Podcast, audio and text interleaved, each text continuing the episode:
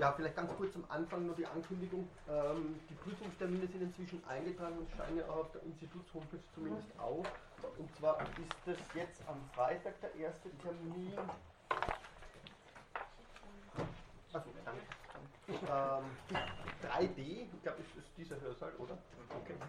Ich habe eine Frage dazu. Ich habe versucht anzumelden, es hat irgendwie nicht geklappt. Soll ich Ihnen eine Mail schreiben? Dann schicken Sie mir sicherheitshalber Mail. Ich würde es aber einfach versuchen, Sie es vielleicht noch einmal. Also es gibt Anmeldungen. Es sollte Ich eigentlich habe es funktionieren. gesehen, es gibt ein paar. Ja. Ich dachte, ich schreibe gleich. Okay, okay, sicherheitshalber, ja. Gut. Äh, 13.15 bis 14.45, bitte. Ich habe eine ganz kurze Frage, vielleicht auch total blöd. Sie haben einmal gesagt, wir dürfen die Texte bei der Prüfung mitnehmen. Ja. Gibt es da irgendwie Kriterien, also zum Beispiel, dass sie nicht unterstrichen sein dürfen oder was? Nein, es gibt eigentlich keine Kriterien. Sie bekommen von mir äh, ohnehin sozusagen ein Papier, wo Sie dann Ihre Arbeit draufschreiben und Okay, aber das Texte. macht nichts, wenn das irgendwie angemarkert ist. Das macht nichts, ne? Weil ich, also wie gesagt, Texte kann man verwenden und ich habe auch gesagt, dass die Frage, äh, zumindest die zweite Frage, so stelle, dass sie sowieso sozusagen das entwickeln werden müssen. Ja. Äh, gut. Und der zweite Prüfungstermin ist Anfang März, am 2.3., das ist am Montag, 11.30 Uhr bis 13 Uhr, also so wie die Vorlesung selber eigentlich stattgefunden hat, auch im Hörsaal 3D. Andere Prüfungstermine, äh, ja, hat das Studienservice Center noch nicht freigegeben. Ich glaube, da geht es um die Hörsaalfrage dann. Aber es wird einen im Laufe des Semesters geben und einen am Ende des nächsten eben laufenden Semesters. Okay. Ähm, ich würde gerne nochmal anschließen bei Heidegger, dann äh, wie so sozusagen in Aussicht gestellt zu Patočka weitergehen und dann nochmal einen Schwenk machen zu dieser Frage der neuen Kriege und insbesondere zur Frage danach, wie philosophische Reflexion eben mit diesem Phänomen der neuen Kriege umgehen kann. Ich zitiere vielleicht nochmal dieses, dieses sehr zentrale Zitat in Heideggers Überwindung der Metaphysik, weil dort diese seinsgeschichtliche Interpretation des Krieges als Weltkrieg äh, einfach so ganz nachdrücklich zur Sprache gebracht worden ist. Äh, Zitat, die Weltkriege und ihre Totalität sind bereits Folgen der Seinsverlassenheit. Sie drängen auf die Bestandssicherung einer ständigen Form der Vernutzung. In diesen Prozess ist auch der Mensch einbezogen, der seinen Charakter, der wichtigste Rohstoff zu sein, nicht mehr länger verbirgt. Der Mensch ist der wichtigste Rohstoff, Rohstoff immer unter Anführungszeichen, weil er das Subjekt aller Vernutzung bleibt. So zwar, dass er seinen Willen unbedingt in diesem Vorgang aufgehen lässt und dadurch zugleich das Objekt der Seinsverlassenheit wird. Die Weltkriege mit Bindestrich sind die Vorform der Beseitigung des Unterschieds von Krieg und Frieden, welche Beseitigung nötig ist, da die Welt zur Unwelt geworden ist und zufolge der Verlassenheit des Seienden von einer Sein. Ah, von einer Wahrheit des Seins. Ähm, ich würde von dieser Stelle gerne mal mitnehmen, diese Beseitigung des Unterschieds von Krieg und Frieden. Ich werde dann später darauf zu sprechen kommen, das ist ein Punkt, den Patočka ganz äh, zentral auch aufgreift. Also vielleicht nochmal ganz kurz, um das zu resümieren, was wir von Heidegger schon sagten. Er übernimmt diesen, äh, diese jüngersche Beschreibung der totalen Mobilmachung und drückt sie in eine seinsgeschichtliche Perspektive. Das heißt, er sieht darin eigentlich die Konsequenz eines, eines historischen Prozesses, der, der lange vorbereitet wurde. Was er auch die Totalisierung des Krieges nennt, über seine traditionellen, konventionellen, wenn man so will, Grenzen hinweg.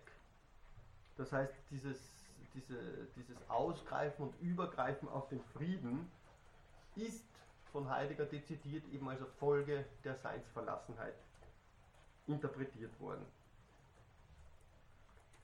Wir haben schon darauf hingewiesen, die Welt, die da zur Unwelt wird, ist eben eine, die sozusagen in der reinen Machenschaft, wie er das auch nennt, in der reinen, äh, im reinen Umgang mit den Seienden als Seienden aufgeht.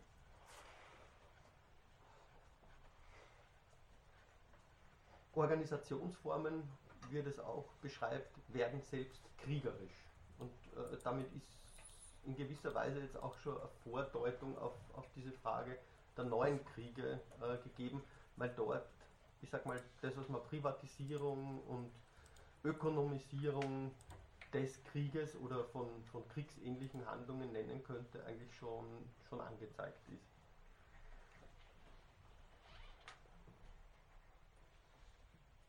Er nennt es auch, also er, er benennt den Krieg auch eben gar nicht mehr in Termini äh, der Gewalt, die militärischen Auseinandersetzungen eigen ist. Man, man, kommt fast zu dem, könnte fast zu dem Schluss kommen, dass er sich dafür gar nicht mehr interessiert, sondern er, er spricht davon, dass es sich um Abarten, um eine Abart der Vernutzung der Seienden handelt.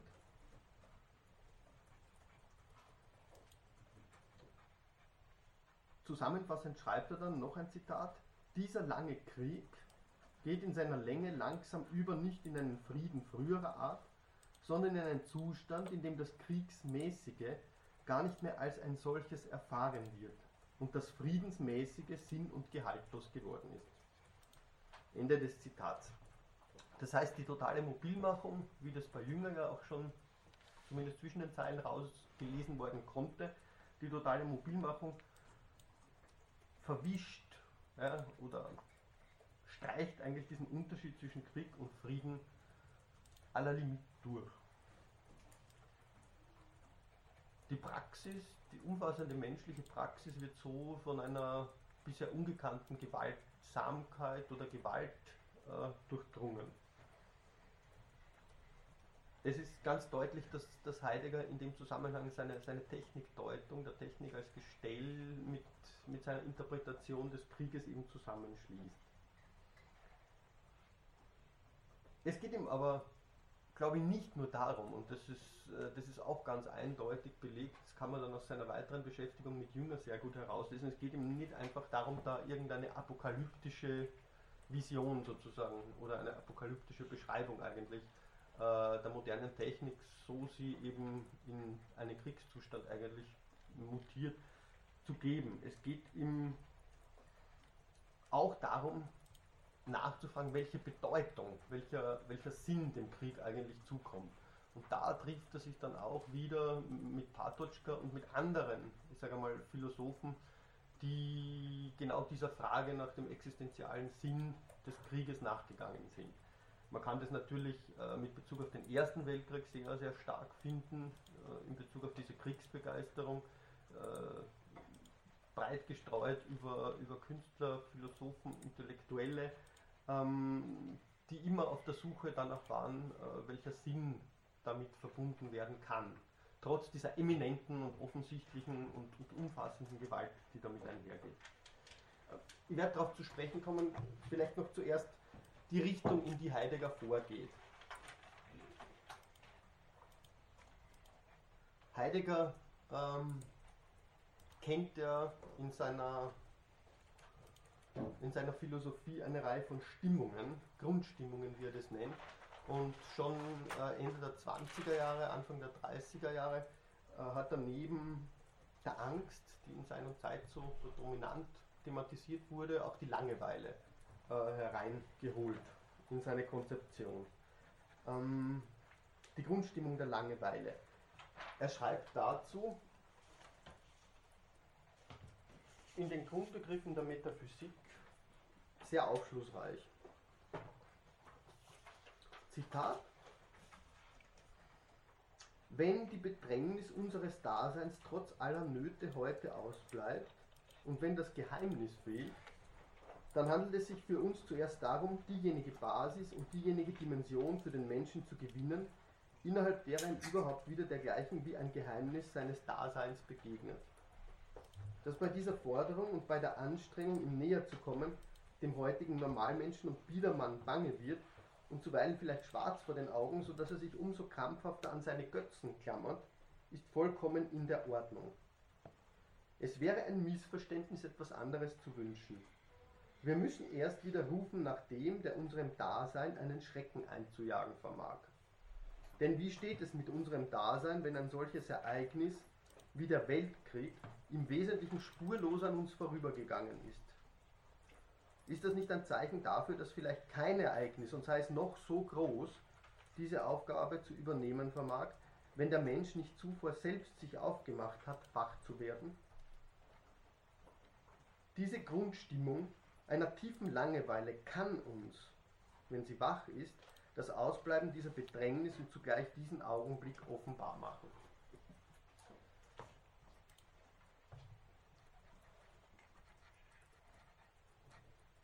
Er sagt also, um die wichtigsten Punkte aus dem Zitat zusammenzufassen, die in der tiefen langen Langeweile eines Daseins, dem die Not eigentlich unbekannt ist, die Welt einen Stoß, wie er das nennt, braucht.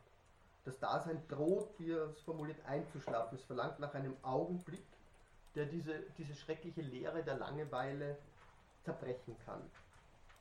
Und diesen Augenblick bezieht er auf ein Schrecken oder ein Erschrecken.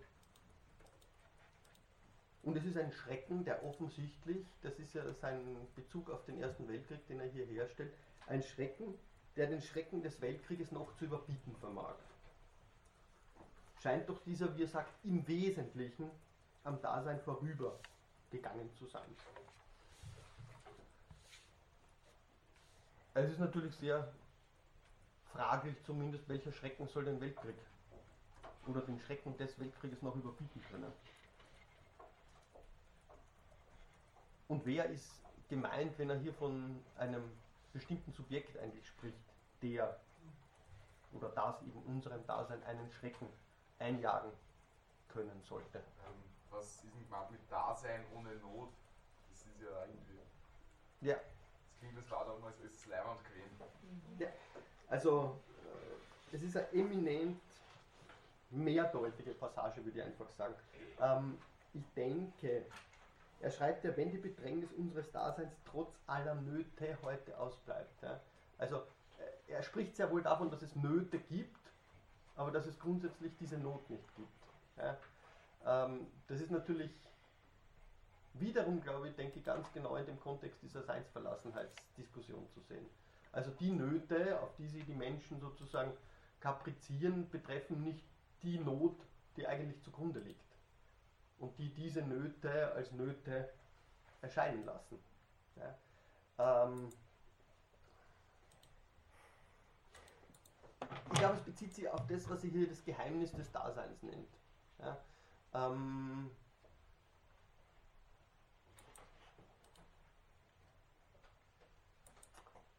vielleicht kommen wir bei Patočka dem Ganzen ein bisschen näher. Der nämlich versucht, äh, versucht ganz klar äh, darzulegen, inwiefern genau dieser Begriff der Alltäglichkeit, ja, der Alltäglichkeit, äh, den Heidegger geprägt hat, in dem sozusagen das Verfallensein an die Nöte, ja, sozusagen den Betrieb und die Machenschaft und so weiter und so fort mit sich bringt, ein Verfallen ist, ähm, das einer viel größeren Not in die Hände spielt. Ja. Nämlich genau der Tatsache, dass das Dasein in diesem Verfallensein, ja, wo es mit lauter kleinen Nöten eigentlich ähm, ringt, ja, wo es beständig sozusagen im Kampf um sein Leben ja, sich wähnt, eigentlich ein, die viel größere Not eben verkennt oder unsichtbar macht, nämlich die Tatsache, dass das Dasein durch diese Not, ja, sich beständig an sein Leben sozusagen äh, zu ketten, nicht sieht, dass das über den Tod geschieht, nämlich über die Angst vor dem Tod. Ja? Und dass dieses Betreiben des Lebens um des Lebens willen eigentlich sowas wie ein nacktes Leben, wie es dann bei Agamben heißt, eigentlich schon hervorbringt. Das, das ist die Interpretation, die Patočka von dem Zusammenhang gibt.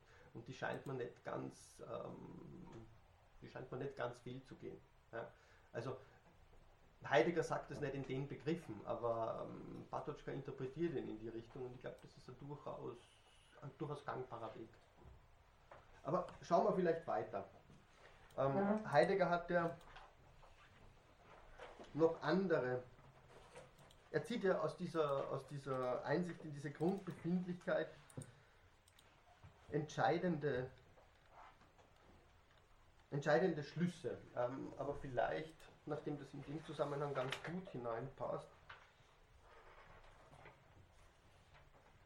vielleicht in dem Zusammenhang einmal schon ein Vorgriff auf Patočka und das, was er ähm, mit der Langeweile, äh, mit diesem Existenzial, das Heidegger entwickelt hat, mit dieser Grundstimmung äh, eigentlich sozusagen an Analyse des Krieges, ja, jetzt äh, der Kriege des 20. Jahrhunderts sozusagen zeigen will. Das könnte jetzt ein Licht auf Heidegger werfen. Also das ist jetzt Patočka und Sie werden sehen, inwiefern er Heidegger interpretiert.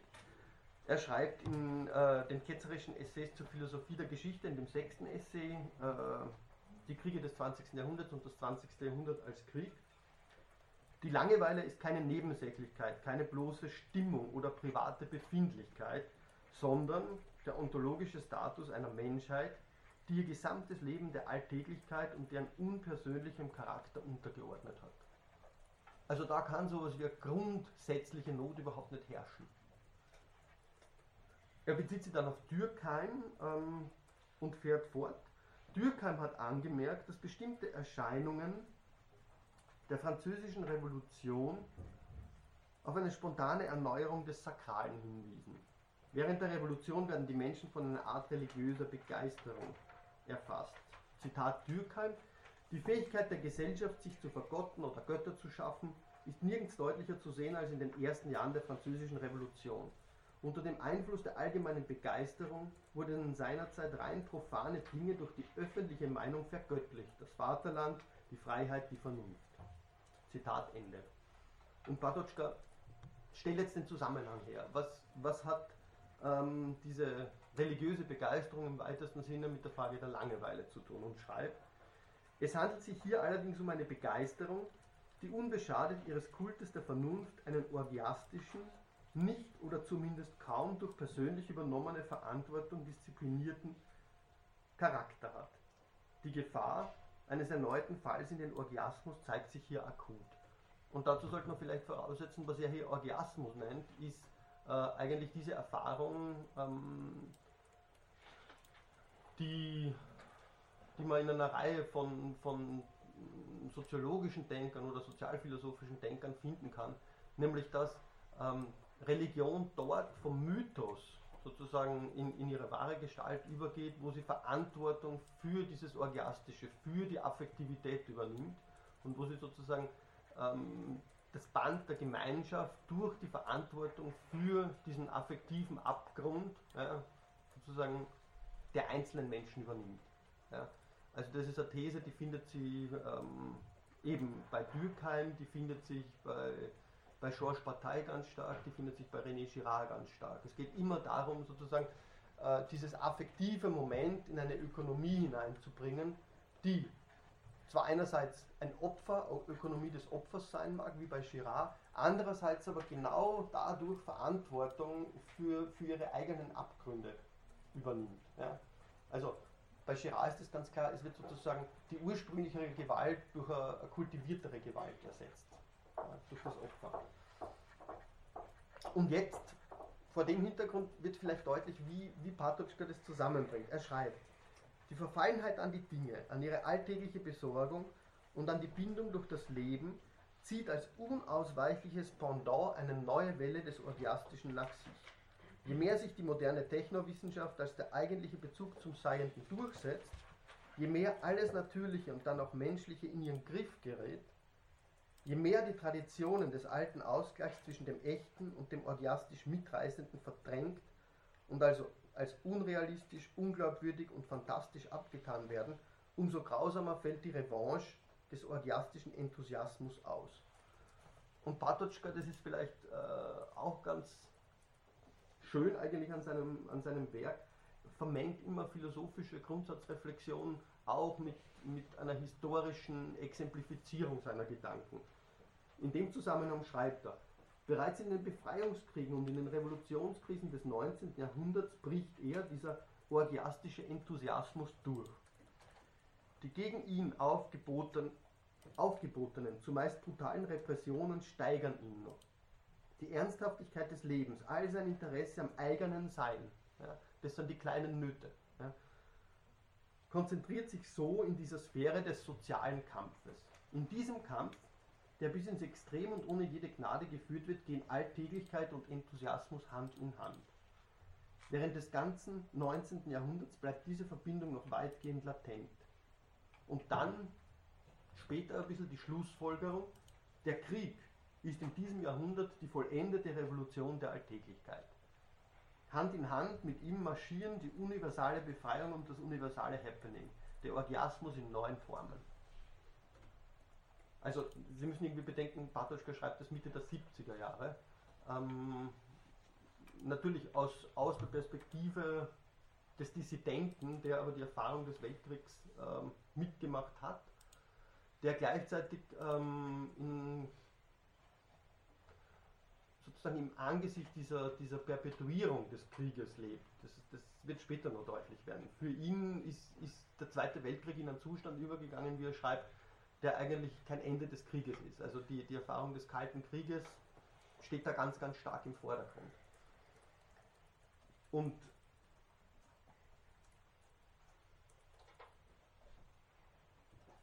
ich glaube, damit, ich schließe das Zitat noch ab, weil das, ähm, glaube ich, noch einiges auf den Punkt bringt. Damit wird schon ganz deutlich, inwiefern ähm, Patočka eigentlich versucht, das, was bei, bei Heidegger so als eine seinsgeschichtliche Deutung oder These eigentlich entwickelt, viel, viel konkreter in den geschichtlichen Ablauf eigentlich zu reintegrieren. Also er, er zeichnet in den ketzerischen Essays zur Philosophie der Geschichte eigentlich auch die Kriegsgeschichte Europas nach. Ja. Und die entscheidende Frage, auf die er meines Erachtens hinführt, ist die, was passiert mit Europa nach der Erfahrung der großen Kriege? Inwiefern sozusagen zieht sich Europa zurück? Inwiefern wird es ein Faktor eben nicht mehr im Sinne einer militärischen Macht, sondern im Sinne einer sich ans Ökonomische verschreibenden Macht und inwiefern ist dieses Abdanken eigentlich eine Perpetuierung des Krieges im Horizont des Friedens und inwiefern ist dieser Frieden deswegen ein schlechter Frieden.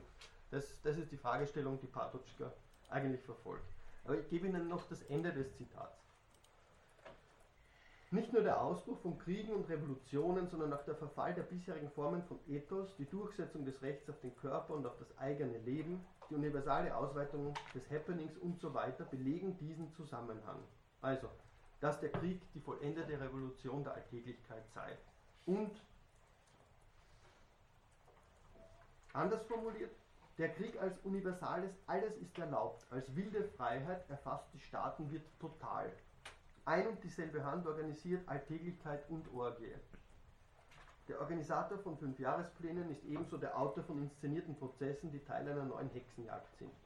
Und jetzt vielleicht in a nutshell. Der Krieg ist zugleich das größte Unternehmen der industriellen Zivilisation, das Produkt und das Werkzeug der totalen Mobilisierung, wie Jünger richtig gesehen hat, und die Freisetzung der orgiastischen Potenziale denen nirgendwo anders das Extrem eines Rausches gestattet ist, der sich durch Vernichtung herstellt. Gut.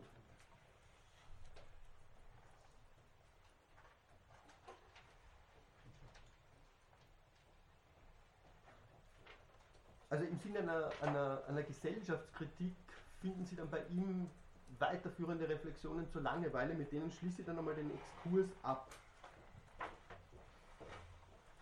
für ihn ist das, ähm, das Auffällige und das Entscheidende, dass das, was er hier Dämonie nennt, also diese Freisetzung dieser orgiastischen Potenziale, dass diese Dämonie im Gipfel gerade in einer Zeit maximaler Nüchternheit und Rationalität erreicht habe. Und diesbezüglich heißt es über die Langeweile, in dieser Zeit maximaler Nüchternheit und Rationalität Gleichzeitig, Zitat, nimmt die Langeweile nicht ab. Im Gegenteil, sie drängt sich in den Vordergrund der Szene. Sie zeigt sich nicht nur in den raffinierten Formen des Ästhetizismus und romantischer Proteste, sondern auch in Gestalt der Konsumgesellschaft, die mit positiven Mitteln das Ende der Utopie besiegelt. Als Pflicht zum Vergnügen wird die Langeweile zu einer jener kollektiven, metaphysischen Erfahrungen, die unsere Zeit auszeichnen. Und jetzt noch entscheidender Zusatz, andere sind das Fronterlebnis und Hiroshima. Okay, machen wir mal die Klammer zu. Sie haben damit schon eine kleine Vordeutung auf, auf Patočka. Bei ihm wird es dann darum gehen, wie, wie kann man diese, diese sozusagen Allherrschaft des Krieges, der auch im Frieden voranschreitet und sich sozusagen verwirklicht in einer gewissen Weise, wie lässt sich diese Herrschaft durch, durchtrennen? Ja, lässt sie sich äh, lässt sie sich überkommen, lässt sie sich verwinden oder nicht. Ähm, und da ist genau diese Frage nach einem existenzialen Sinn des Krieges natürlich angelegt. Das ist eine Frage, ich habe es vorher äh, gesagt, die sie auch bei Heidegger stellt, und zwar genau in dem Kontext äh, der Langeweile. Deswegen bin ich zu Patočka gekommen. Und ähm, vielleicht in ähnlichen Begriffen, ich glaube aber doch anders. Ich möchte deswegen noch einmal auf Heidegger zurückkommen. Und auf die Frage, welchen Sinn, welcher Sinn sich für ihn in, in der Erfahrung des Krieges öffnet. November 1939, das heißt nach dem Angriff auf Polen, hat Heidegger einen Brief an einen Frontkämpfer geschrieben. Der Brief, der jetzt zu finden ist in dem Band über Ernst Jünger, zu Ernst Jünger, ist offensichtlich ähm, von Heidegger, hätte offensichtlich von Heidegger an mehrere verschickt werden sollen. Das ist aber nicht überliefert. Er trägt den Titel Brief an einzelne Krieger. Heidegger stellt sich sozusagen selbst den großen Einwand. Zitat, und damit erhebt sich die Frage, die Sie wohl bereithalten. Wir stehen nun einmal als Krieger an der Front und jeden Tag kann irgendwo die Schlacht entbrennen. Und da sagt es nicht viel, wenn man uns darauf verweist, dass die Unterscheidung Krieg-Frieden in einem ursprünglicheren verschwindet. Und er setzt fort. Oder vielleicht noch eins festzuhalten. Ähm, da wird jemand adressiert. Ja, da wird sozusagen der Einzelne auch noch adressiert. Also man kann auch sagen, da ist natürlich in gewisser Weise bereits eine kritische Stoßrichtung gegen den später oft replizierten Einwand, dass der Einzelne sozusagen im Sog der Seinsgeschichte überhaupt äh, sozusagen keine, keine Rolle mehr innehaben kann. Gewiss. Jener Hinweis will auch nicht besagen, dass jetzt das kriegerische Dasein bedeutungslos geworden sei. Im Gegenteil. Es muss diesmal anders als je in einem bisherigen Kriege von dem Einzelnen übernommen werden, so dass weder Kameradschaft noch Gemeinschaft eine wesentliche Stütze bieten können. Aber dieses Übernehmen ist, meine ich, kein bloßer Heroismus zum unausweichlichen Realen, sondern es ist wesentlich mehr. Die sichtbare und ganz unöffentliche und deshalb nach heutigen Gewohnheiten besonders schwere Bewahrung jener einzigen Entscheidung zwischen dem Vorrang des Seienden als Machenschaft und der Stille des Seins als dem Ereignis, in dem sich eine künst, künst, künftige Entgegnung des Menschen und des fernsten Gottes dem wachen Herzen zuwinkt und es in ein gewandelndes künftiges Handeln hinausträgt. Okay, Zitat Ende. Ich mag überhaupt nicht darauf eingehen, inwiefern äh, sozusagen die, die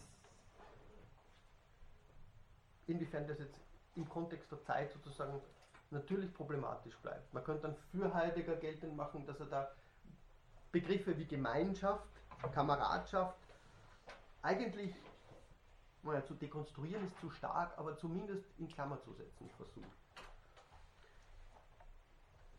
Und es sieht danach aus, als würde er die Bedeutung dieses, wie er das nennt, kriegerischen Daseins und damit die Bedeutung der Erfahrung von Krieg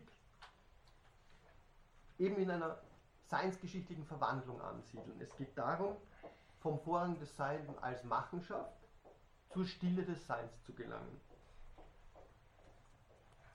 Das heißt, dasjenige, was er in der, in der Vorlesung über die Grundprobleme der Metaphysik, in der vorher zitierten, über diese nicht gegebene oder verpasste Möglichkeit sagt, dass der Schrecken des Weltkriegs, die tiefe Langeweile hätte aufbrechen können, ist genau das, um das er jetzt nochmal ringt. In einer anderen historischen Perspektive. Das heißt, er versucht in diesen, in diesen Zeilen in gewisser Weise die Aufmerksamkeit des Kriegers, des einzelnen Kriegers, auf das zu lenken, was er auch die Entscheidung nennt. Gut. Wir finden weitere, oder es lassen sich etliche weitere Belegstellen finden, die im Verlauf äh, vor allem der ersten Hälfte der 40er Jahre gegeben sind, in denen er vom Opfer beispielsweise spricht. Einem Opfer für die Wahrheit des Seins, Und man müsste zeigen, das ist etwas, was man nicht, was ich jetzt hier überhaupt nicht leisten kann, dass Heidegger vielleicht in einer Karl Jaspers nicht unähnlichen Weise immer noch darauf hoffte, dass der, der Weltkrieg eine einzigartige Verwandlung der Menschheit liefern könne, hervorrufen könne, evozieren könne. 49, als er in den Bremer Vortragen zum ersten Mal wieder öffentlich spricht, ist diese Hoffnung nicht mehr präsent. Die ist weg. Aber Heidegger hat vielleicht eines gesehen, ja, so problematisch jetzt natürlich die ganze Auseinandersetzung mit ihm ist und so, so sehr man die sozusagen auch vor dem neueren Stand der schwarzen Hefte dann nochmal ganz anders kontextualisieren müsste. Ähm, er hat etwas gesehen, das man vielleicht eben diese Möglichkeit nennen könnte, den Übergang in eine andere Geschichte erfahrbar zu machen. Der Krieger heißt, könne die Aufgabe der besonders schweren Bejahung, Bewahrung pardon, jener einzigen Entscheidung zwischen dem Vorrang des Seienden als Machenschaft und der Stille des Seins als dem Ereignis übernehmen. Das heißt nicht, dass er das sozusagen dieses Ereignis evozieren könnte, er selbst, oder dass er es vollziehen könnte. Er könne, hieß es in dem Zitat, sie bewahren. Und worum es ihm geht eigentlich, ist natürlich äh, vor dem Hintergrund seiner Kritik des abendländischen Nihilismus eine völlige Entscheidungslosigkeit angesichts dieser nihilistischen ähm, sozusagen Tendenzen, die er mit seiner Technikanalyse dann andernorts nochmal aufgedeckt hat, dem entgegenzutreten.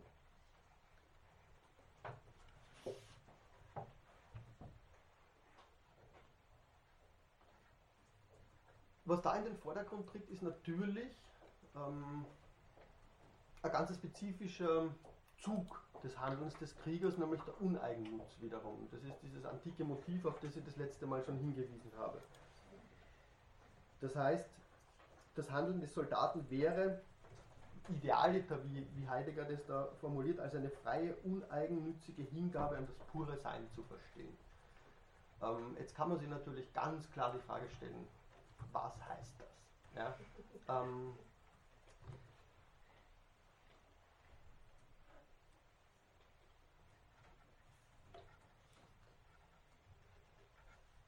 er versucht sich dieser Hingabe auch zu nähern. Ja?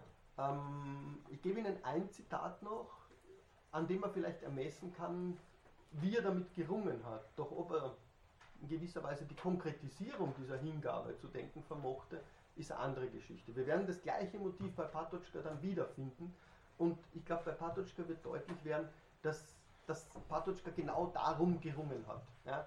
In Auseinandersetzung mit Heidegger dieses Motiv des Opfers, der Hingabe, der Selbsthingabe, des Selbstopfers sozusagen zu denken. Und zwar als den existenzialen Sinn, der in der Erfahrung des Krieges vielleicht aufleuchtet. Bei Heidegger funktioniert es folgendermaßen. Er schreibt, dass der Krieger im Bewusstsein des stets möglichen Todes lebt. Und Zitat, über die Brücke jener Spannweite des Herzens läuft er zu ihm vor. Schwer und deshalb echtes Gewicht in das Dasein legend ist das übergänglich Leben, auf der Brücke jener Spannweite des Herzens sich zurechtfinden und auf die kleinen Abwege des Trostes zu verzichten worauf ist zu verzichten? Auf Zerstreuungen, auf das übergänglich Leben, so dass alles sozusagen nur einer uneigennützigen Handlung den Weg bahnt, in der der Krieger sozusagen unabgelenkt in die Nähe des Seins und damit auch des Daseins treten kann. Das heißt, Leben und Sterben des Kriegers wird als ein Opfer charakterisiert. Aber man kann sich jetzt natürlich fragen, man muss sich fragen, das, was Heidegger zuerst sagte, es ist sozusagen von der Gemeinschaft, von der Kameradschaft, er nennt auch noch andere Werte in dem Zusammenhang, abzusehen. Es ist kein Opfer für die Gemeinschaft, es ist kein Opfer für die Kameraden. Es ist ein Opfer wofür? Es wäre eben genau die Frage, gibt es ein Opfer, das sich jeder Ökonomie entzieht? Ist es sozusagen die pure Verausgabung? Und man muss sich natürlich auch fragen, ob sozusagen die Predigt für das Opfer als vollständige Verausgabung und Selbstaufopferung sie in dem Zusammenhang vielleicht nicht ein bisschen zu sehr, naja, von dem hat entfernt, was das Opfer des Soldaten eben bedeutet. Nämlich, dass es ein Opfer nicht nur für das Vaterland ist, für die Werte des Vaterlandes, äh, beziehungsweise eben noch darüber hinausgehend, ja, ähm, vielleicht für den Nihilismus selbst. Das ist äh, für den Nihilismus selbst. Ja. Das wäre die, die, die entscheidende Kritik, die Patočka dann eigentlich gegenüber Heidegger anbringt. Dass ähm, Heideggers Begriff des Nihilismus so eng geführt wäre, dass er damit eigentlich die nihilistischen Tendenzen des Krieges selbst nicht mehr sieht. Das ist ja problematisch, finde ich, erstmal dieser Begriff des Kriegers, den er da mhm. anspricht. Die Leute im Ersten Weltkrieg waren keine Krieger, das ja. waren Arbeiter. Und generell das eins zu eins wie aus dem Bushido-Code. Nein, das ist genau das. Der Samurai muss jeden Tag über den Tod meditieren und eben so kämpfen, als mhm. wüsste er, dass er schon tot ist und lauter so Geschichten. Mhm. Da ist es vielleicht, da kann man es vielleicht sagen, wenn man von einer Kriegerklasse redet, aber im Bezug auf irgendwelche Leute von der Straße, die im Ersten Weltkrieg in die Schützengraben ist, ist das in meinen Augen fast zynisch, diese, diesen Anspruch zu stellen. Mhm. Nein, ist ganz entscheidender Punkt. Ja. Auf den Krieger hätte ich auch noch kurz abgezielt. Ich glaube auch, dass Heidegger sozusagen völlig ambivalent ist in, in, all, diesen, in all den Schriften. Ja. Äh, weil er einerseits natürlich, und gut, man kann das jetzt alles in Zweifel ziehen, wenn man die schwarzen Hefte gelesen hat, ja, ähm, aber zumindest in, in diesen Auseinandersetzungen, äh, die er zu dieser Zeit führt, auf der einen Seite ganz klar gesehen hat, inwiefern der Nationalsozialismus sozusagen mit dieser Machenschaft ähm, im, im Bunde steht ja, und den Menschen sozusagen der Vernutzung ausliefert. Ja. Ähm, man kann sich aber gleichzeitig fragen, ob da nicht nur sozusagen mehr als ein Quäntchen Heroismus drinnen ist. Ja. In dem Brief hat er sozusagen den Heroismus mal ad acta zu legen versucht, oder er hat ihn zumindest eingeklammert. Ja. Ähm, aber der Begriff des Kriegers ist natürlich einer, der, der genau in diese Richtung geht. Ja. Es ist, es ist ein, eine ganz eine andere existenzielle Erfahrung, die aber aufgrund des Nihilismus des Krieges eigentlich vollständig verunmöglicht wird. Verschwindet aber nicht dieses Moment des Fortlaufens zum Tode im Spätwerk dann komplett wieder? Also in Zeit und Sein zum Beispiel? Im Spätwerk verschwindet es, ja. Aber er überwindet es ja auch damit quasi. Das ist eine andere Frage. Ob es. Das also kann ich nicht beantworten. Ja. Ähm, ich weiß auch nicht, ob er im, im Spätwerk immer noch, ja, doch auch eine Auseinandersetzung mit dem Krieg führt. Ja. Bestimmt. Ja. Ähm, allerdings nicht so sozusagen problematisch kontextualisiert, wie es hier tut. Ja. Also das Ganze wird auf eine sehr, sehr abstrakte Ebene eigentlich mhm. gezogen. Ja. Und der Vorteil der früheren Schriften ist natürlich so enorm problematisch sie dadurch werden, dass sie genau in den Kontexten gelesen werden können. Ja. Und ähm, also eigentlich, mir geht es nur darum, mir geht es nicht hier um äh, sozusagen Heidegger zu verteidigen, ja, sondern mir geht es darum, auf den Punkt hinzuweisen, dass es bei Heidegger genau diese Frage nach dem Sinn des Krieges gibt. Ja. Wie auch immer sich die dann ja, in, in eine spezifische historische Konstellation eingelassen findet, über deren Implikationen Heidegger selbst keinerlei Auskunft gegeben hat, ja, äh, zumindest in den damals veröffentlichten Werken, ist eine ganz eine andere Frage. Ja. Also die, die entscheidende Frage ist, und das, das ist eine Frage, die eigentlich mit der Geburt der Philosophie anhebt, ist, äh, inwiefern denken, denken Philosophen, ja, dass sozusagen der Krieg äh, ein existenziales Motiv sein kann, das uns über den Sinn des Menschlichen Auskunft gibt. Das ist die große Frage. Und das Ganze steht natürlich im Zusammenhang mit, mit Fragen der Dekadenz um die Jahrhundertwende, mit Fragen nach Nihilismus etc. Ja. Äh, aber sozusagen ein Schrecken, wenn man so will, mit einem anderen, gegen einen anderen auszuspielen, äh, ist natürlich ein Punkt, wo man hellhörig werden sollte. Ja. Ähm, und wenn das Ganze nochmal personifiziert wird, ähm, insbesondere. Ja. Das ist das einzige Motiv, um, um das es mir hier in dem Zusammenhang eigentlich geht. Inwiefern ist Heidegger sensibel dafür, ein starkes Wort, äh, dass dieses existenziale Motiv noch ja, sozusagen gehört werden kann. Ja. Inwiefern geht es ihm darum? Ich gehe vielleicht zu Patočka weiter. Patočka weiß natürlich sozusagen um den Fall Heidegger äh, und versucht ihn selbst nur als ein Beispiel in diesem notwendigerweise zu kontextualisierenden philosophischen Umgang mit dem Krieg zu sehen.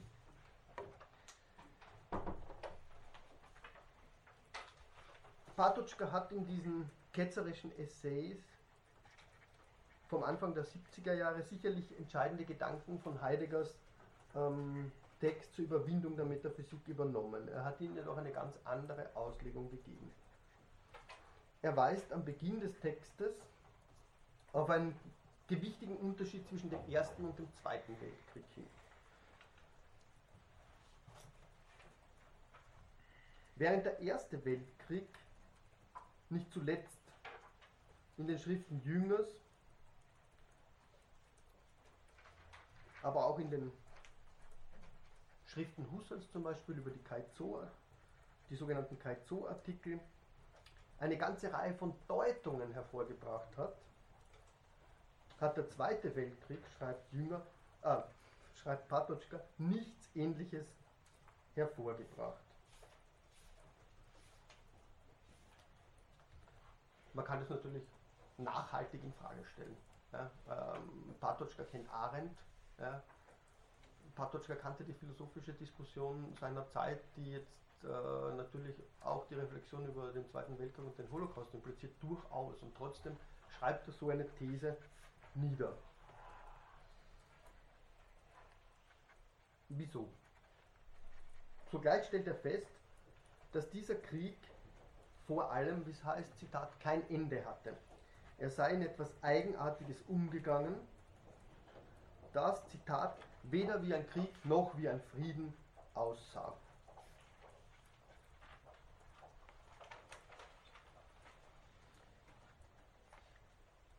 Wieso dieses Versäumnis? Zitat. Alle betrachten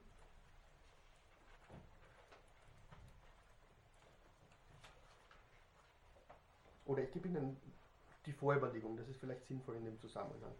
Zitat, es ist nicht die Aufgabe dieser Zeilen, eine Kritik der einzelnen Formeln vorzulegen, die für den Ersten Weltkrieg geprägt wurden.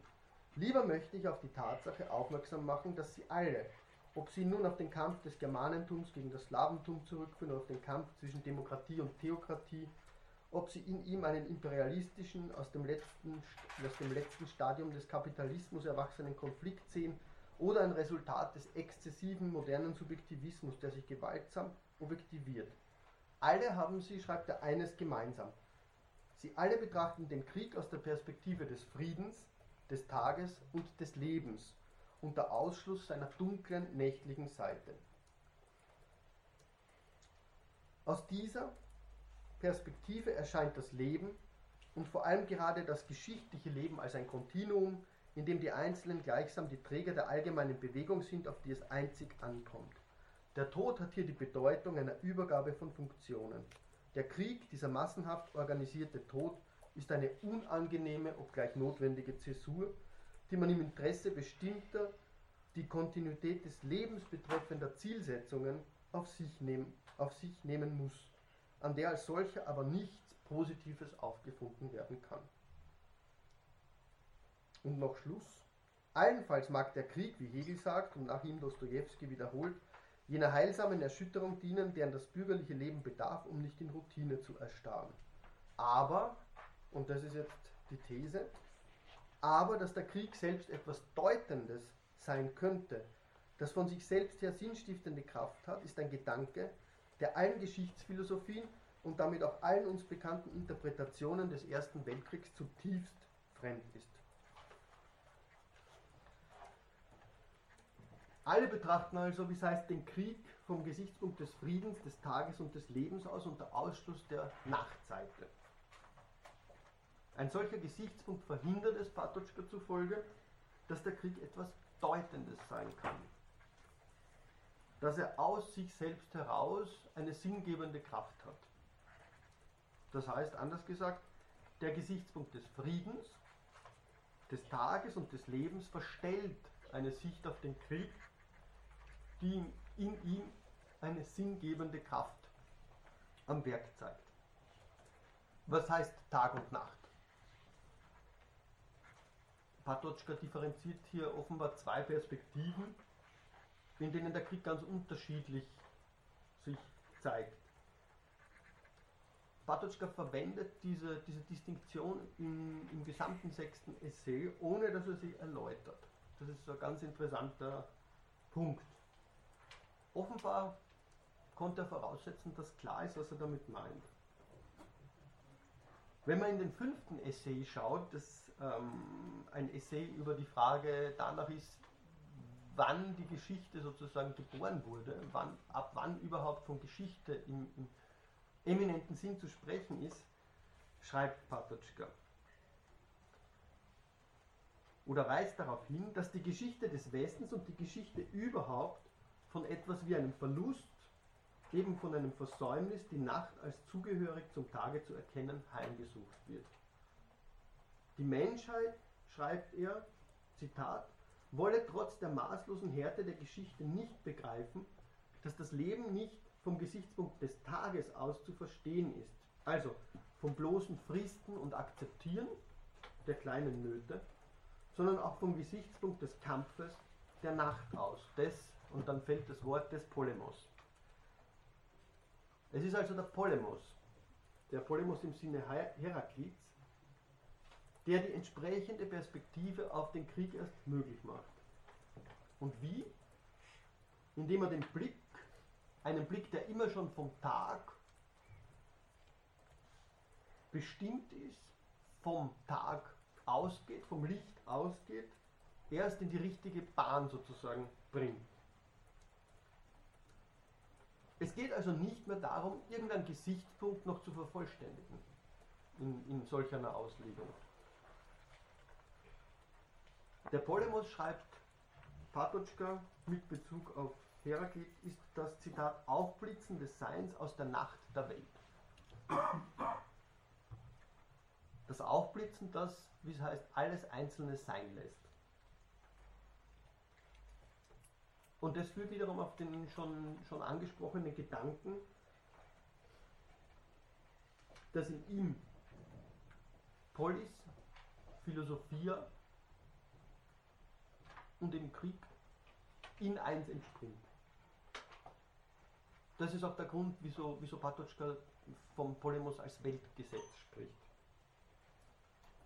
Er schreibt dann weiter, die Geschichte des Westens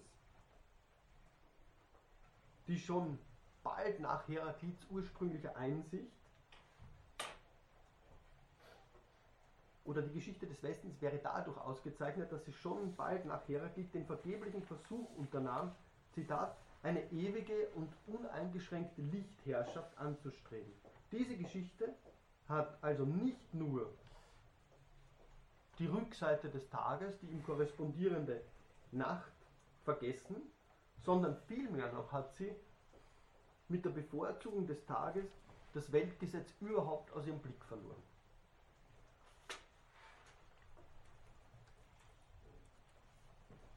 Geht man mal so weit mit, dann kann man folgende Überlegung anschließen. Wenn durch diese Totalisierung der Lichtherrschaft, an der die Philosophie natürlich einen eminenten Anteil hat, nicht nur deren anderes sozusagen ausgeblendet oder verschüttet wird,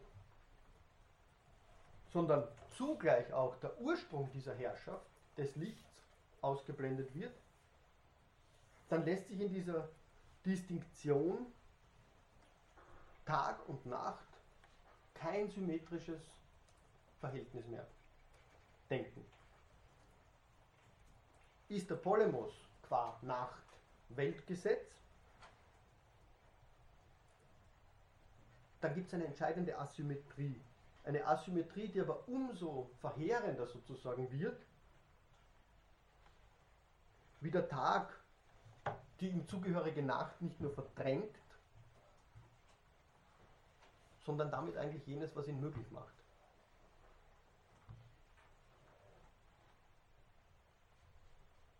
Patočka schreibt,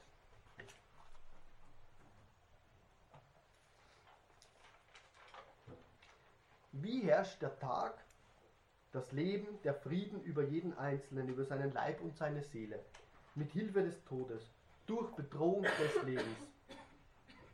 Aus der Perspektive des Tages ist das Leben für den Einzelnen alles. Es ist der höchste Wert, der für ihn existiert. Für die Kräfte des Tages dagegen existiert der Tod nicht.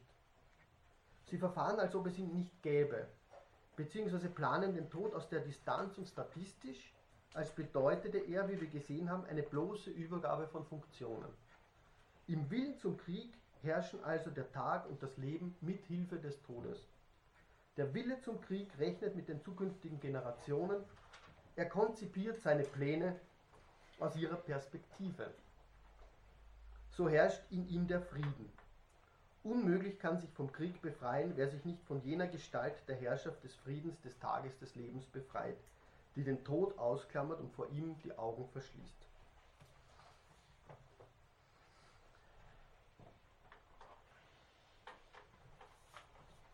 Gut.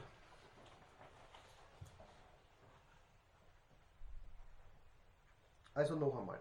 Vom Standpunkt des Tages aus betrachtet bedeutet für den Einzelnen das Leben alles. Es ist der höchste Wert, den es für ihn gibt. Für die Kräfte des Tages ist der Tod in einer gewissen Weise nicht mehr präsent, nicht mehr existent. Sie verhalten sich so, als gäbe es ihn gar nicht. Oder sie planen ihn eben, wie Patočka sagt, distanziert und statistisch, als ginge es um eine bloße Übernahme von Funktionen. Dieser Verlust, oder wie er eben das auch nennt, diese Verleugnung der Nacht, bedeutet nichts anderes als eine Verleugnung des Todes. Zugunsten, wie er das formuliert, einer Totalisierung des Lebens. Und man könnte anschließen, es ist genau diese Totalisierung des Lebens, die, das ist Patočkas Kritik, eine adäquate Thematisierung des Krieges unmöglich macht. In dieser Totalisierungsbewegung, in dieser Totalisierung des Lebens kündigt sich das an, was er in seiner Lehre von der Bewegung der menschlichen Existenz als die Bewegung der Selbstverlängerung, ja, also eine Bewegung, die eigentlich durch die Gesetzmäßigkeit der Ökonomie etc. Äh, beschrieben ist, an. In ihr gehen die positiven Möglichkeiten, kann man jetzt schon antizipieren, die der Krieg bietet oder eröffnet, verloren. Denn, Patočka wiederum, Zitat, die große tiefe Erfahrung der Front und ihrer Feuerlinie besteht darin, dass sie die Nacht mit ihrer ganzen Dringlichkeit und Unabweisbarkeit heraufbeschwört. In dieser Nacht, und die Zeugen Patočkas sind eben Ernst Jünger und Teilhard de Chardin, in dieser Nacht erfährt der Mensch, Zitat, eine absolute Freiheit. Freiheit von allen Interessen des Friedens, des Lebens und des Tages. Zusammengefasst könnte man sagen, es ist nicht anders als bei Kant und Hegel. Der Krieg erhebt den Menschen über seine reine Bedürfnisgebundenheit und Bedürfnisorientierung und über seine bloße Bindung ans Leben, indem er ihn, wie es bei Patočka heißt, erschüttert. Der Krieg ist in dem Sinne, in dieser Lehre der Bewegung der menschlichen Existenz, Verankerung, Selbstverlängerung, Durchbruch, eben sozusagen die Verkörperung dieser Bewegung eines Sich-Gewinnens durch sich selbst verlieren. Durch Selbstverzicht. Es ist also ganz ähnlich wie im Falle Heideggers, scheint es jetzt mal. Wie für Heidegger erweist sich der Krieg für Patočka als eine positive Möglichkeit, der Geschichte in gewisser Weise eine Wendung zu verleihen. In dem Zusammenhang steht dann auch sein viel zitiertes Wort einer Solidarität der Erschütterten, die über die bloße militärische Feindschaft hinausgeht oder dahinter zurückgeht und vom Feind als Zitat Miterleider der gleichen Situation spricht. Diese Erfahrung führt, wie er schreibt, zu einer Wandlung des Lebenssinnes. Ein Lebenssinn, der über das Nichts stolpert, heißt es einmal. Über das Nichts, über die unüberwindliche Grenze, an der sich alles ändert. Denn, so Bartoschka weiter, in dieser möglichen Unmöglichkeit, das ist ein Heidegger Zitat, in dieser möglichen Unmöglichkeit des Todes blitzt jene absolute Freiheit auf, die wie eine grundlegende Wendung und Konversion ein wahres Leben freigeben können soll. Vielleicht kurz zu, dieser, zu diesen entscheidenden Stellen.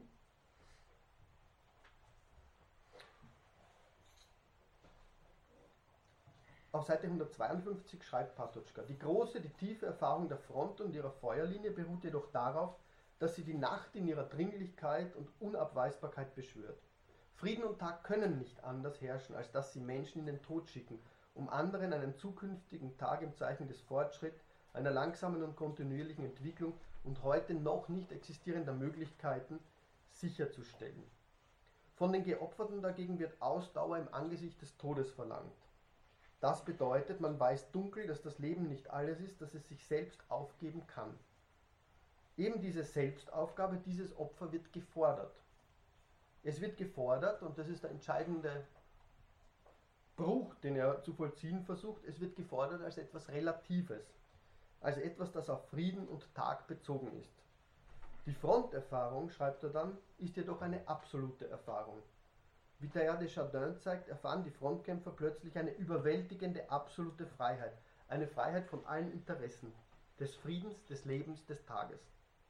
Damit hat das Opfer dieser Geopferten plötzlich nicht mehr nur relative Bedeutung, es ist nicht mehr ein Beitrag zu den Programmen von Aufbau, Fortschritt und Erweiterung der Lebensmöglichkeiten, es hat viel mehr Bedeutung in sich. Noch eine, weil das wirklich ein ganz, ganz entscheidender ähm, Punkt ist in, in dem ganzen Essay, in der ganzen Argumentation, die absolute Freiheit, die sich in, dem, in dieser Erfahrung zeigt, meint die Einsicht, dass etwas bereits hier erreicht ist. Etwas, das kein Mittel zu etwas anderem, keine Etappe auf dem Wege zu ist, sondern etwas hinter und über dem nichts weiteres sein kann.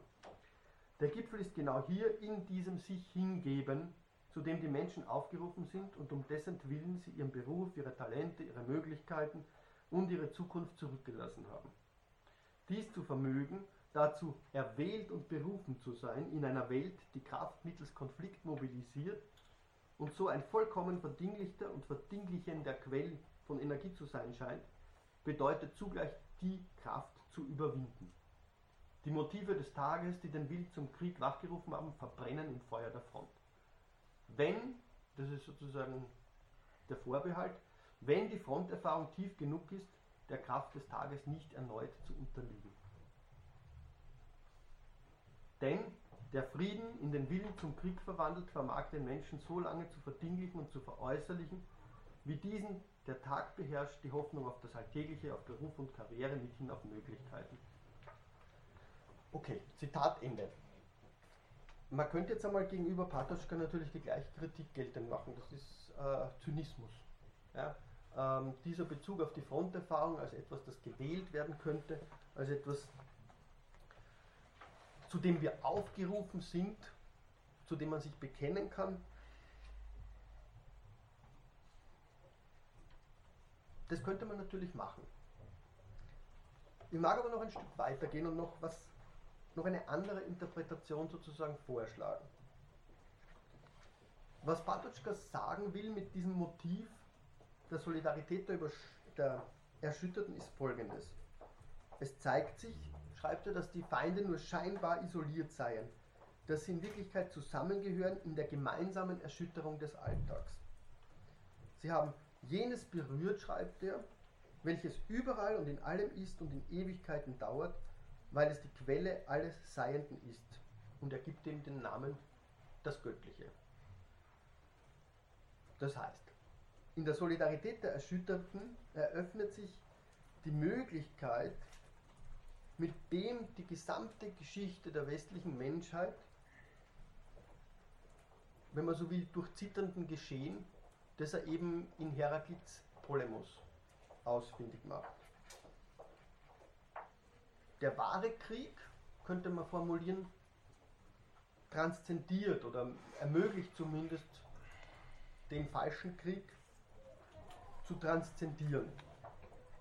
Den falschen Krieg, das heißt hier den Frieden, um einer neuen befreiten Gemeinsamkeit Platz zu machen. Patočka ist jetzt aber sehr vorsichtig. Er hypostasiert dieses Motiv nicht. Er sagt, es ist eigenartig, dass diese, diese Fronterfahrung, dieses Motiv der Fronterfahrung, das die Menschheit äh, im 20. Jahrhundert so millionenfach sozusagen ins Feuer gesendet hat, ja, dass das nie sozusagen tief genug dieses Motiv einer Solidarität der Erschütterten zu instituieren vermochte. Unangesehen des Ringens um den Pazifismus im, im Gefolge des Ersten Weltkriegs beispielsweise, auf den er dezidiert zu sprechen kommt. Warum? Diese Konversion wird, schreibt er, vom Leben verunmöglicht, verhindert. Das Leben des Tages, das die Nacht verleugnet, ist in sich kriegerisch. Wiederum ein Rückgriff jetzt eigentlich auf Heidegger. Es herrscht ein alltäglicher Weltkrieg, der seinen Antrieb aus dem Leben selbst bezieht. Zitat: Die Menschheit wird zum Opfer eines einmal entfesselten Krieges, das heißt des Friedens und des Tages.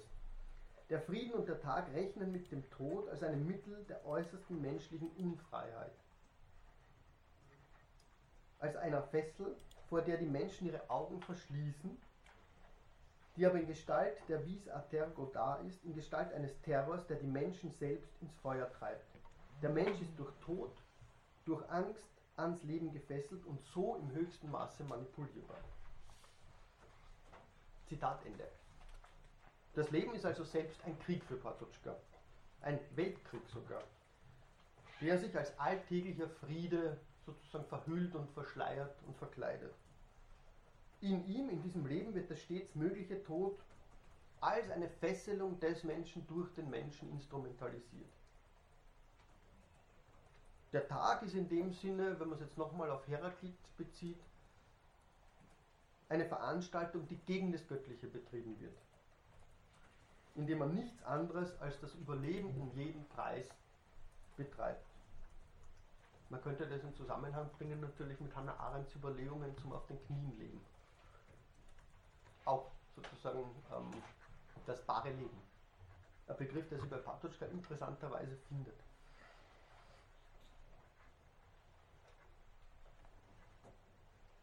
Der Wille zu diesem bloßen, nackten Leben terrorisiert den Menschen, hält ihn in einer Angst gefangen, die ihn von einem wirklichen Frieden abschneidet.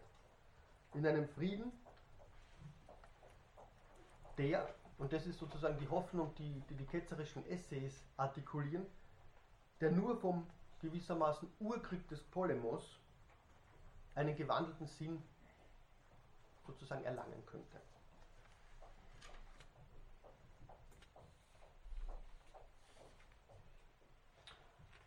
Derrida hat einmal in, in seinem Text den Tod gegeben, ähm, der in eigentlich seiner ganzen Auseinandersetzung, Auseinandersetzung mit Patočkas fünften und sechsten Essays auch ist, darauf hingewiesen, ähm, dass dieses seltsame Motiv der Front, der Fronterfahrung, diese seltsame Feier der Front bei Patočka vielleicht äh, einer, einer anderen Schuld sozusagen zu verdanken ist. Und diese Schuld, ich habe irgendwo Derrida drinnen, übersetze Ihnen das. Äh, er schreibt, dass diese außergewöhnliche sozusagen Hervorhebung, diese Feier und diese, diese verstörende Erfahrung der Front, wie sie, wie sie Patočka skizziert, eine andere Problematik, eine andere Schuld zum Thema macht, nämlich den Verlust der Front während des Zweiten Weltkriegs und danach. Weil mit dem Verschwinden der Front, mit dem Verschwinden dieser Gegensätzlichkeit, einer Gegensätzlichkeit, die es erlaubte, den Feind zu identifizieren, und damit auch sich mit dem Feind zu identifizieren, das Entscheidende eigentlich gefallen wäre, nämlich die Möglichkeit dieser Identifizierung. Das ist, schreibt Derrida, sozusagen das große, große Unbehagen des Patočka in seiner Auseinandersetzung mit dem 20. Jahrhundert und mit den Kriegen des 20. Jahrhunderts sozusagen befällt. Ein Unbehagen, das für ihn gerade in der Erfahrung sozusagen der Zeit nach dem Zweiten Weltkrieg nochmal verstärkt zutage getreten ist, weil da sozusagen diese Ansätze, die sich nach dem Ersten Weltkrieg mit, äh, mit den Strömungen des Pazifismus zeigten, scheinbar überhaupt nicht mehr äh, Gestalt gewinnen konnte. Also diese, dieser Wegfall der Frontlinie, dieser Wegfall einer möglichen Unterscheidung von Freund und Feind, äh, der, wenn man das mit Ernst Jünger beispielsweise, äh, mit Schmidt natürlich liest, äh, als Möglichkeit der Politik auch zu gelten hätte.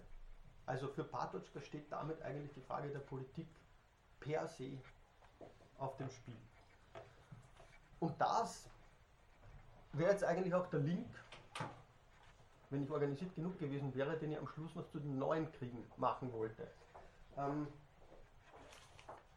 die neuen Kriege, ich lese es Ihnen noch schnell vor, was ich mir für den Schluss überlegt hatte. Die neuen Kriege sind sozusagen aus dieser ganzen Perspektive herauszusehen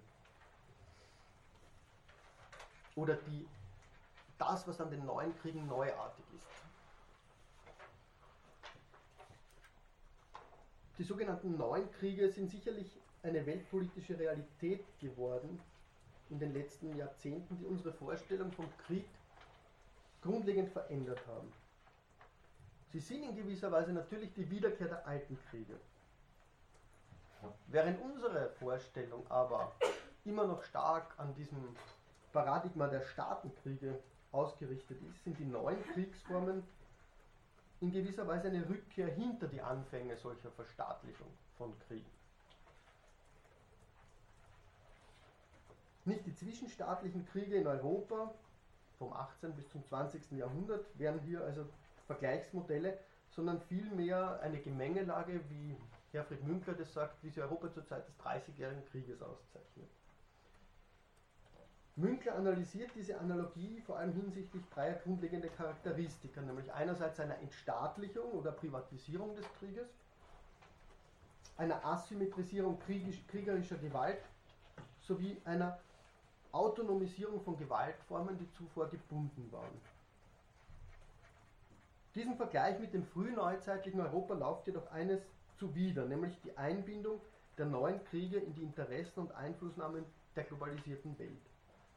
Während sich in den europäischen Kriegen die modernen Staaten ohne größere Einflüsse von außen bilden konnten, sind die heutigen wirtschaftlichen Interessen ja so ausgeprägt, dass sie eine Konsolidierung instabiler Staatsgebilde kaum noch zulassen.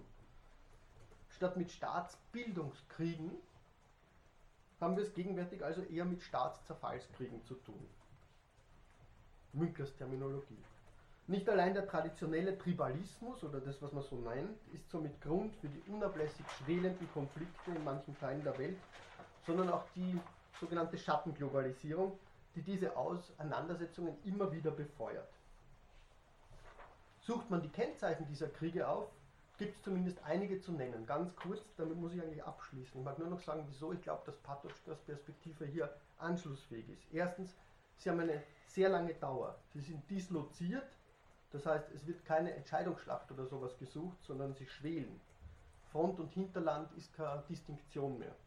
Drittens, das führt zu einer Form des Konflikts als Low Intensity Wars, wie das Krefeld formuliert hat, die eine Unterscheidung von Krieg und Frieden eigentlich unmöglich machen.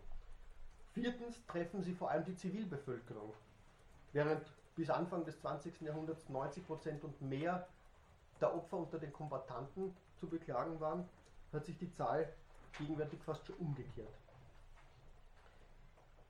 Wegfall von Kombattanten und Zivilisten wäre eben das nächste Motiv.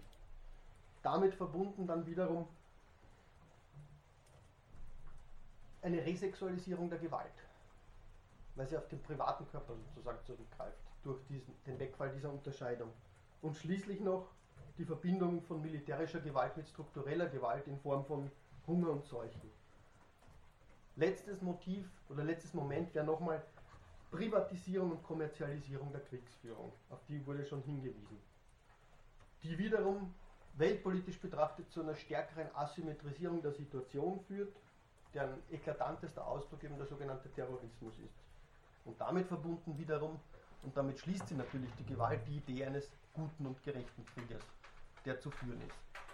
Ich glaube, das entscheidende Motiv, in einer Minute auf das Patočka aufmerksam macht, ist eben, dass durch sozusagen ähm, den Wegfall der Front die für ihn sozusagen das metaphysische Ereignis des 20. Jahrhunderts war, in einer anderen Form äh, durch die atomare Bedrohung oder durch Hiroshima ausgedrückt, äh, dass durch den Wegfall der Front die Möglichkeit der Politik eigentlich selbst auf dem Spiel steht.